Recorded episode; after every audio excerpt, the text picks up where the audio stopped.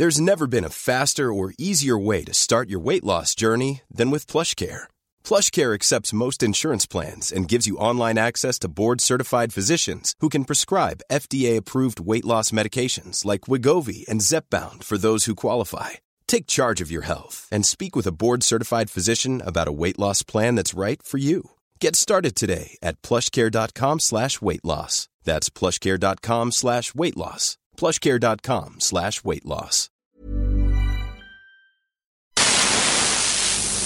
En este momento estás conectando con Rock 101. Historia pura en el Heraldo Radio.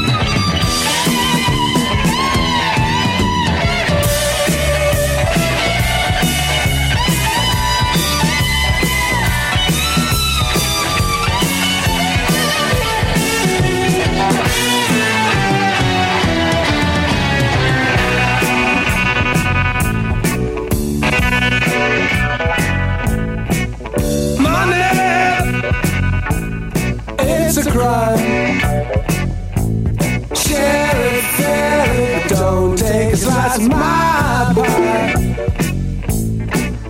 Money, so they say, is the root of all evil. Too.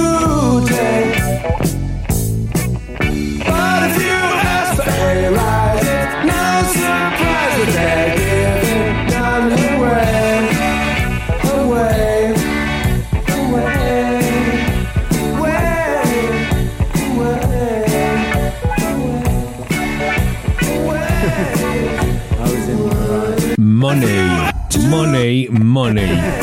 La música de Pink Floyd, una canción del álbum The Dark Side of the Moon de 1973, el álbum que revolucionó la idea del rock progresivo. Ayer que estamos hablando de 1969, hablábamos de cómo ahí comienzan a darse los primeros toquecitos de lo que eventualmente será la gran revolución musical. En 69 publican el Numaguma, en 1973 este disco llamado Dark Side of the Moon que va a cambiar absolutamente todos los parámetros que conocemos sobre qué es un sencillo con corta duración, qué es un álbum conceptual.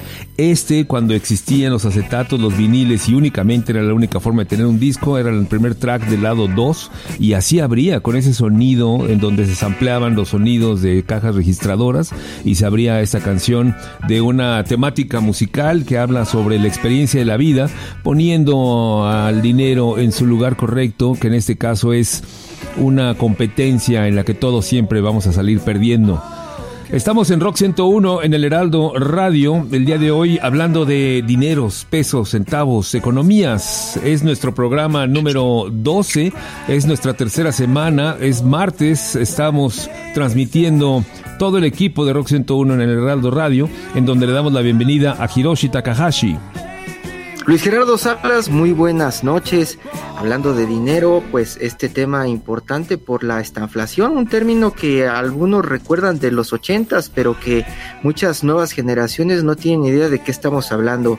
Estamos viviendo en México una situación que se da cuando el crecimiento económico es lento o prácticamente nulo, el nivel de desempleo es alto y los precios siguen aumentando, Luis. Exactamente, y una de las teorías es que esto ocurre cuando el gobierno, en lugar de destinar su dinero a la inversión en infraestructura, lo destina a regalarlo entre la gente. Entonces de repente gente que no produce nada empieza a recibir mucho dinero, lo cual incrementa el gasto corriente, lo cual provoca una inflación que no se explicaría de otra manera. Sarife está con nosotros. Sarife, buenas noches. Hola, buenas noches. Es, un gusto saludarles. Y escuchaba yo ahorita a Hiroshi con, con el término estanflación, ¿no? Y los expertos, pues, dicen y descartan que México se encuentra actualmente en un proceso de estanflación, pero pues el escenario, a como se pinta, yo diría lo contrario. Eh, las cifras son otras, pero vayamos un poquito más atrás porque precisamente las tres grandes crisis que han simbrado la economía de México, partamos de 1976 con la devaluación de la moneda, o recordaremos ya 40 años de la crisis de la deuda externa de 1982, la crisis bancaria del 94, ¿cómo olvidarla, no? Pero en 2001, ¿qué tal nos fue en la economía? Se han preguntado eso porque lo importante sería saber en dónde estamos parados. Actualmente, ¿dónde estamos pisando? México se encuentra realmente en una recesión y, eso nos preguntamos muchos. Y es que el día de ayer precisamente el INEGI reportó que en los últimos dos trimestres de 2021 hubo un decremento en la economía del país. El Producto Interno Bruto cayó 0.2% y en el último trimestre, se los decía ya y lo dio a conocer el día de ayer en un 0.1%. Así las cifras. Y ya les decía yo, economistas señalan que aunque es preocupante, aún es pronto para confirmar que exista o no una recesión. Pero esa es mi pregunta. ¿Habrá o no habrá recesión? ¿No? ¿Qué, va a pasar? Yo no veo en 2022 una mejora. No, y efectivamente los economistas que defienden el término que no hay eh, estanflación son los economistas que están funcionando al régimen.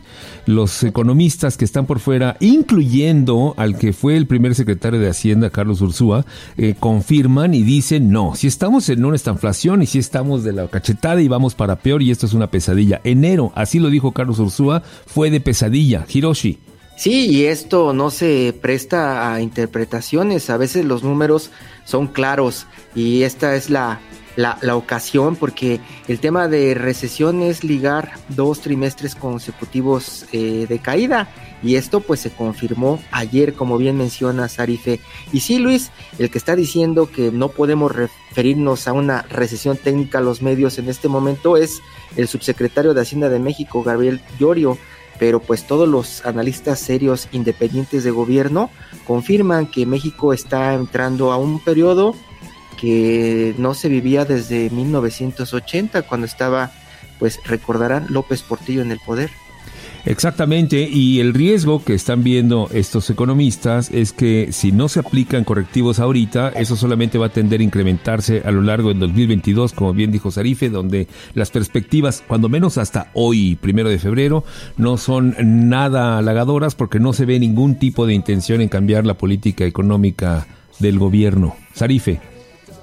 Así es, y es que de verdad es sumamente preocupante, como te decía, eh, sí son varias interrogantes, eh, ya lo dice ahorita Hiroshi, dos, eh, dos trimestres que no van para la mejora, las proyecciones no son de crecimientos, tuvimos una, pues una lista de 100 propuestas por el presidente en 2018 en que incluía el, por ejemplo, el salario mínimo, cosa que a, a, pesar de la alza y a pesar de históricamente como ellos lo han vendido, que fue un aumento en el salario mínimo importante, no hemos visto y la inflación es impresionante.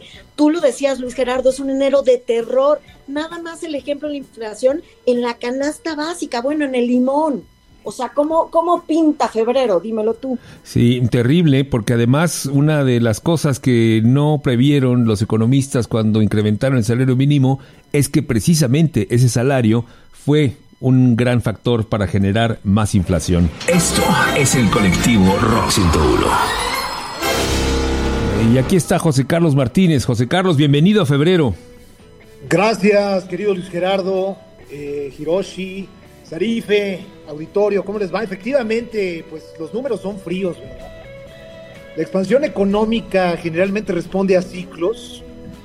Hace algunos años los economistas fijaban esos ciclos en periodos más o menos de 10 años, pero ahora la cosa cambia, ¿no? La digitalización y la emergencia sanitaria. Pues ahora han dislocado los sistemas de logística. ¿Y por qué traigo ese tema ahorita a colación? Es porque los países o incluso las regiones de un país que dependían de zonas que tenían mano de obra barata, ahora ya no dependen de esa mano de obra barata porque no hay barcos, no hay aviones, no hay camiones que respondan a las necesidades logísticas que permitan tener productos en tiempo para abastecer supermercados o abastecer la demanda de un país o de una región.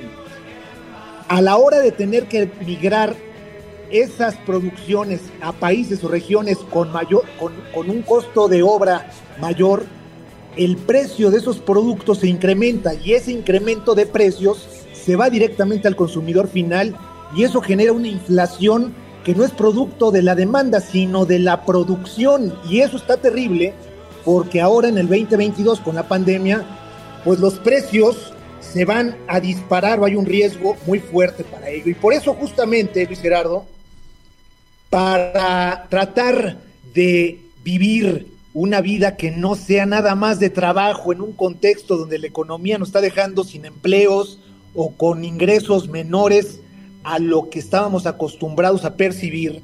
Les dejo este track de The Moody Blues que se llama Never Comes the Day, que es justamente un blues que trae todas esas atmósferas del rock progresivo que vincula mucho la orquestación sinfónica y los corales en un ambiente psicodélico. Es 1969, On the Threshold of a Dream es el álbum. The Moody Blues Never Comes the Day. A ver qué, qué les parece. Work away tomorrow, never comes the day for my love and me. I feel her gently sighing as the evening slips away. If only you knew what's inside of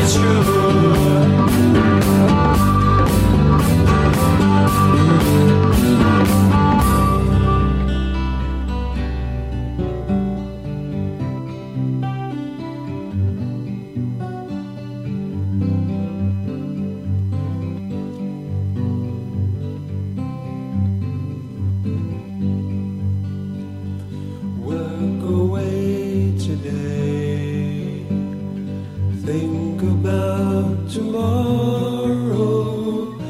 Never comes the day for my love and me. I feel her gently sighing as the evening slips away.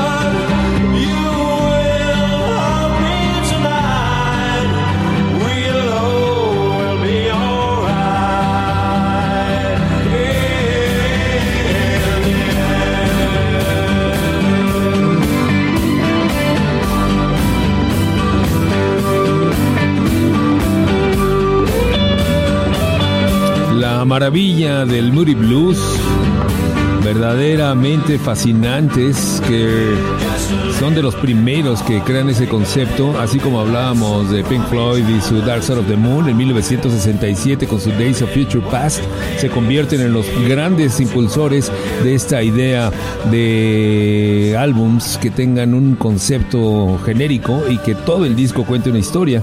Este álbum The Threshold of a Dream, una verdadera joya, y escucharon ustedes estas variaciones musicales que empiezan a romper el prototipo de lo que llamábamos rock and roll. El prototipo de esta historia que se vuelve a repetir desafortunadamente, hablando en términos económicos, y que es lo que nos ha pasado en México. Recordemos que en 1970-76 fue el primer gran presidente populista que tuvo México en esa estrategia de el dinero repartirlo para convencer a votantes y afectar la economía que teníamos en México, que había tenido un gran periodo de estabilidad de cuando menos 25 años.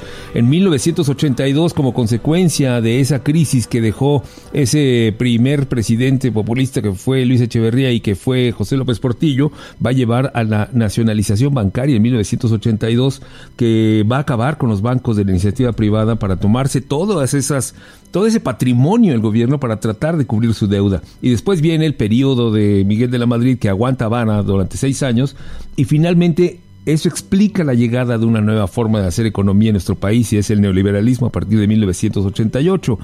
De ahí que muchas de las alertas de lo que está pasando hoy en día se refieran a esa era y son economistas que han estudiado la historia y que ven una trayectoria que va en esa ruta de choque. Hiroshi.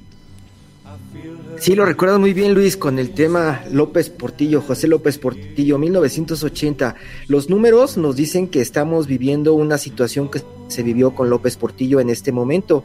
Esa administración o esa presidencia todavía casi imperial que no tenía oposición o no sufría críticas de la oposición, en donde la economía mexicana se fundamentaba en los ingresos petroleros, se multiplicaba la deuda externa y también el peso sufría devaluaciones fuertes y la inflación estaba por los cielos. Y como mencionas, también fuertes golpes a los inversionistas privados, se nacionalizó la banca, se hablaba de defender el peso como un perro y se daban muchos golpes a los empresarios. Efectivamente, Sarife. Interesante todo este tema y es que, pues si bien es cierto que la, la crisis económica de México de las últimas cuatro décadas tienen como una de sus manifestaciones más graves, que es la pérdida de empleos, que esto lo vemos cotidianamente, día con día, es de verdad uno de los mayores problemas que hay en este país. Existen también otros efectos importantes que han impactado en cada una de las crisis de México que habría que destacar, porque además del nulo crecimiento económico, ya del mercado laboral ni hablemos, también en las últimas décadas hemos visto notable, un notable incremento en la informalidad. Aquí en la Ciudad de México es impresionante. Las cifras hablan por sí solas, pero nada más en informalidad, también hay desigualdad y también hay pobreza. México cada año incrementa el número de personas que viven en pobreza extrema. Si hablamos de, la, de las últimas cifras completas, eh, de pobreza extrema, nada más de 2018 al 2020 la población en situación de pobreza aumentó de 41.9 a 43.9. Pongamos cifras, o sea, imaginemos, de 51.9 millones hay, aumentó en este periodo que les doy de 2018 a 2020 55.7 millones de personas. O sea, la mitad de los mexicanos están viviendo en pobreza extrema. O sea, de verdad, si seguimos minimizando los números y estas cifras, la situación solo va a seguir aumentando. Aquí no hay otras cifras. Así de simple. Exactamente, y esa es la gran preocupación de los economistas que desde afuera de la 4T se atreven a criticar las medidas unilaterales de una política económica que parece ser que no tiene ni pies ni cabeza. Están en Rock 101, en el Heraldo Radio.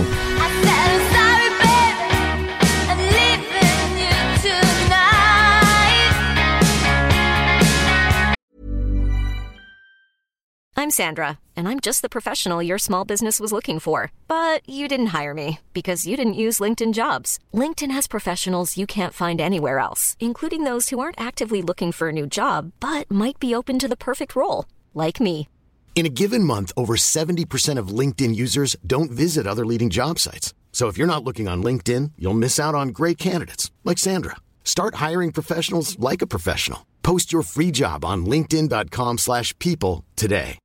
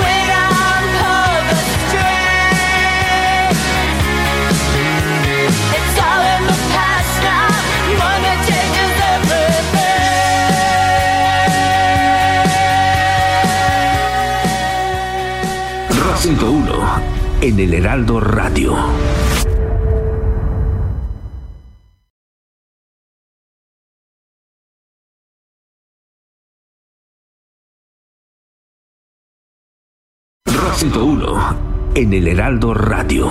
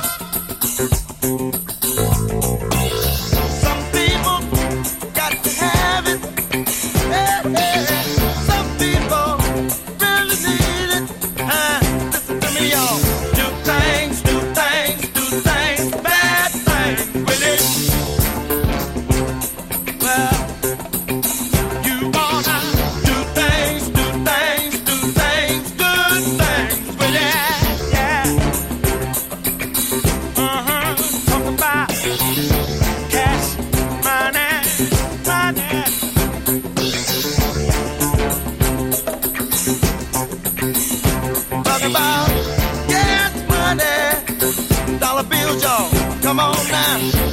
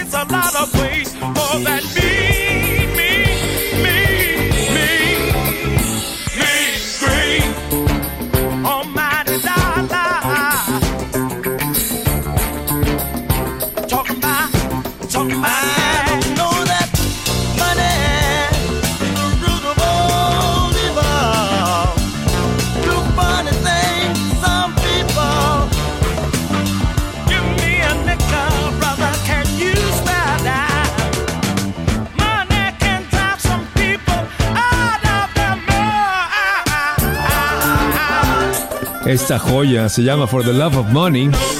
Es un sencillo que se produce en 1973 por Kenneth Gamble y Leon Huff, que también son los co- compositores. ¿Y quiénes son Kenneth Gamble y Leon Huff? Pues ni más ni menos que los creadores de El Sonido Filadelfia, que a partir de 1973 va a empezar a desarrollarse hasta convertirse, por allá de 1976-77, en lo que vamos a conocer internacionalmente como música disco. Estos son los primeros sonidos de adaptar ese soul hacia el sonido de Filadelfia, que se va a volver importantísimo en ciudades como Nueva York, cuando es la música predilecta para las organizaciones de fiestas de la comunidad LGBT en la famosísima Christopher Street del Greenwich Village, en donde inicia este movimiento que se eh, caracteriza por reunirse la gente a escuchar música para bailar a todo volumen, soul y funk que viene de Filadelfia y que va a ir evolucionando por parte de Kenneth Gamble y Leon Huff a MFSB, a Harold Melly and the Blue Notes, a Thelma Houston, a Casey and the Sunshine Band y que también tienen que ver con el dinero. La canción For the Love of Money y cómo cambia a la gente esa relación permanente con esa necesidad indispensable de dinero. Hiroshi Takahashi. Y no es que seamos unos malditos capitalistas, Luis, y que vemos el dinero, Sarife. Tiene que ver con una circunstancia que estamos enfrentando. Básicamente con esto de la estanflación, como traducción de lo que estamos leyendo en los periódicos especializados, estamos hablando de que se está afectando el poder de consumo adquisitivo y la felicidad en los hogares. Por ejemplo, hagan un ejercicio sencillito. Vayan al súper y con su mismo salario traten de comprar las mismas cosas que compraban hace algunos meses. Se van a dar cuenta de cuánto han subido los precios. Y lo que tienen que ver en el escenario es que los números nos están diciendo que esto podría agravarse porque en este contexto de bajo nivel socioeconómico del país, con bajos niveles de empleo, es difícil que los salarios aumenten pronto. Exactamente, y eso está llevando también a que haya más dinero circulando en efectivo, porque la informalidad está creciendo y entonces también los ingresos del gobierno por parte de impuestos no están aumentando como deberían de aumentar. Sarife. Así es, ya lo decíamos, ¿no? Hace un momento, y de verdad ese ejercicio, Hiroshi, yo sé que, yo entiendo que es el ejercicio que las familias mexicanas promedio estamos haciendo. Realmente se los decía yo hace rato, o sea, no te alcanza. Yo tuve la oportunidad a principios de año de hacer ese ejercicio en, en, bueno, en el tianguis que se pone cerca de mi casa y fue de verdad, o sea, impresionante la diferencia de precios que te estoy hablando de noviembre, diciembre de 2021 con las de enero de 2022. O sea, sí hay cifras y números y ya no los mostraba ahorita el INEGI que significan algo, no son otras cifras, son las cifras de los mexicanos, en donde ya les decía yo hace rato, no nos está alcanzando para la canasta básica, o sea, que yo les hablo un poquito antes de la devaluación de 1994, o sea, lo que comprabas con 5, con 10 pesos, o sea, el poder tener huevo, eh, productos básicos como el papel de baño, ¿cuánto nos cuesta hoy el papel de baño? ¿Cuánto se encareció? ¿Cuánto cuesta el huevo? O sea, alimentar a las familias mexicanas, si lo que estamos diciendo hace rato es que el 50% de los mexicanos está viviendo en pobreza extrema, que no tienen acceso a estos productos básicos. Completamente de acuerdo. Yo, según mis cálculos, que ese ejercicio que están sugiriendo ustedes, Hiroshi y Sarife, yo creo que lo hemos hecho todos, según mis cálculos, el verdadero incremento de los precios debe de andar como por el 200, 200 y cacho por ciento. Es decir, lo que antes te costaba un peso o con lo que antes con un peso comprabas, hoy necesitas casi tres pesos para poder comprar lo mismo. Y eso se proyecta de una manera importante. Ahora, ¿dónde creo que está la diferencia? Que la canasta básica es la que sube de precios, pero hay otros productos que no. Y cuando los combinan dentro de las informaciones oficiales, es cuando llegan a números que resultan muchas veces convenientes para el manejo de la información pública. Rock 101, sonido total. Hola Rock 101, hola Heraldo Radio, mi nombre es Hugo Tenorio, arroba sonido total a través de Twitter e Instagram. El día de ayer, o bueno, la noche de anoche, estábamos hablando sobre el mítico concierto en la azotea de The Beatles, como todos recuerdan, esperando que ya lo hayan escuchado a través de su plataforma eh, musical o digital eh, favorita completito o lo hayan podido ver también, no solamente el concierto, sino el documental de Disney que está disponible también desde hace más de tres meses. El día de hoy vamos a hablar sobre una canción en particular alrededor de un tema importante que se está tocando esta noche, que es la economía. Me refiero a una canción que ya ha pasado por las manos inclusive de Siouxsie Sioux y que es un tema original de The Beatles. La canción se llama Dear Prudence y en algún momento en la primera década del siglo XXI, un artista mexicano se aventó la puntada de hacer su propia versión traducida con una letra distinta alrededor de los problemas económicos recurrentes en este país, no importa quién esté izquierda, derecha o centro, y justo cuando el mucha orejas asoleaba los medios de comunicación. La canción se llama originalmente Dear Prudence, aquí la conocemos como Soy Pobre, la versión de Mickey hablando de economía esta noche a través de Rock 101 en El Heraldo Radio. Mi nombre, Hugo Tenorio, el Twitter y el Instagram, arroba sonido total. Clase media mexicana, alimentando hoy a los del mañana.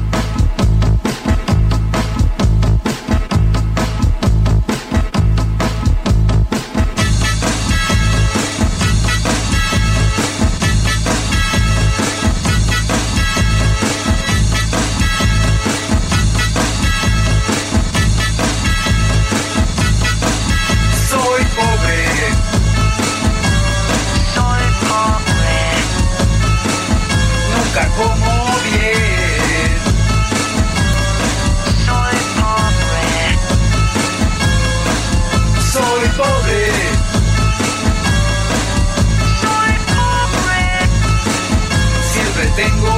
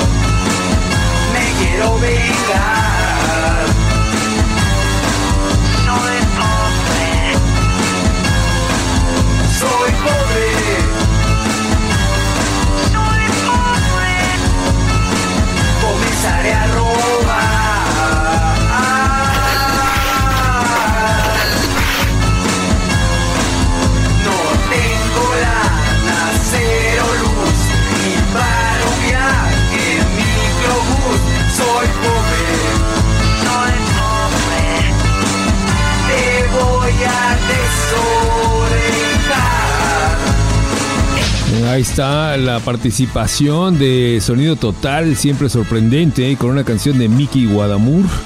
Soy pobre, reutilizando la música de los Beatles y su famosísima Dear Prudence a través de Rock 101 en el Heraldo Radio. Música nueva. Muy buenas noches. Yo soy Jorge Concha, arroba mr-conch en Twitter. Y hoy para música nueva traigo algo del grupo Blondes. Blondes, un cuarteto de Nottingham, lanzó en noviembre del 2021 su debut Out the Neighborhood, un EP que incluye seis canciones. Se presentaron en el Festival de Reading Leeds del 2021 y estuvieron de gira con Inhaler, un grupo irlandés que tiene como vocalista a Elijah Hewson, hijo de Bono Box. Con un problema como es la economía, que no solo sufrimos en este país y que con la pandemia se ha agudizado en todo el mundo, Blondes también nos cuenta en una de sus canciones lo que significa vivir con un salario mínimo. Con la voz de Will Potter y sus guitarras borrosas y difusas, esto es Blondes con la canción Minimum Wage.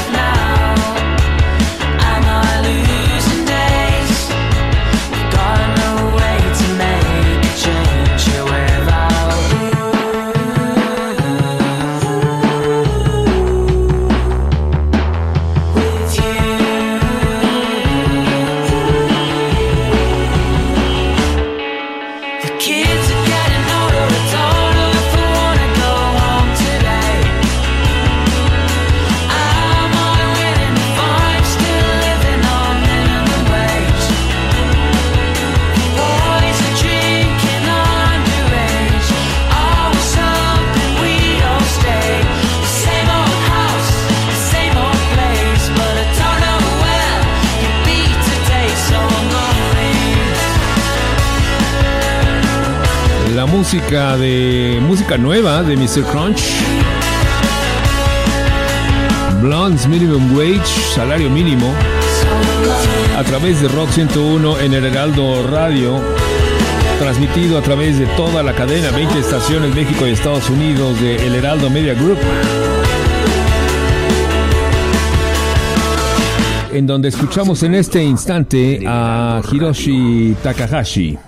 Luis, para rematar, hay que recordar que el presidente de México, Andrés Manuel López Obrador, cuando se anunció como ganador de las elecciones presidenciales, se comprometió ante los mexicanos, ante industriales, ante empresarios, a que en su gobierno la economía mexicana crecería a un ritmo promedio de 4%.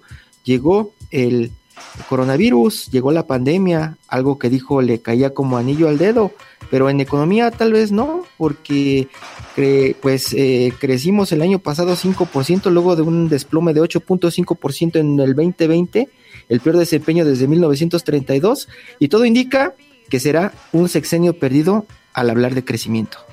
Pero una cosa que me parece importante aclarar, Hiroshi, a ver tú qué opinas, es que mm, no toda la culpa del eh, proceder económico de nuestro país recae en el coronavirus, sino ya venían problemas antes al coronavirus que solo se agudizaron con el coronavirus. Y una forma de notarlo es comparando el crecimiento de países pares de México en América Latina, como Chile, Colombia, Perú. Ellos han tenido un incremento trimestral de su PIB por encima de los niveles que registraban antes de que iniciara la pandemia. Estados Unidos tiene un- una fuerte alza también y México es el país que sigue atrás. Impresionante lo que nos está pasando, así que cuiden sus centavitos. Sarife, Así es, pues para despedirnos, nada más tomar en cuenta, ya lo decía ahorita Hiroshi, eh, si bien en 2021 el Producto Interno Bruto sí creció el 5%, no fue una recuperación suficiente para compensar eh, lo que él mencionaba en 2020 del 8.4, ¿no? Se debe considerar súper importante seriamente un cambio en las políticas económicas y sociales que hasta ahora se han aplicado. Sin duda se requieren reformas económicas más de fondo que impulsen la demanda del trabajo y con ello incrementar empleos mejor remunerados. Yo me quedaría con eso, para que esto pueda permitir el- reducir el desempleo, la desigualdad y sobre todo la pobreza. Muy bien, muchas gracias a todo el equipo de Rock 101 en el Heraldo Radio. Nos escuchamos mañana 11 de la noche en punto.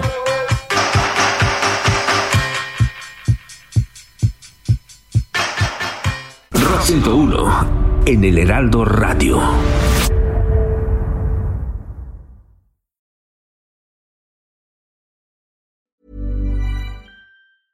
Hi, I'm Daniel, founder of Pretty Litter. Did you know cats tend to hide symptoms of sickness and pain? I learned this the hard way after losing my cat, Gingy. So I created Pretty Litter, a health monitoring litter that helps detect early signs of illness by changing colors, saving you money and potentially your cat's life. Pretty Litter is veterinarian developed, and it's the easiest way to keep tabs on your fur baby's health right at home. Go to prettylitter.com and use code ACAST for 20% off your first order and a free cat toy. Terms and conditions apply. See site for details.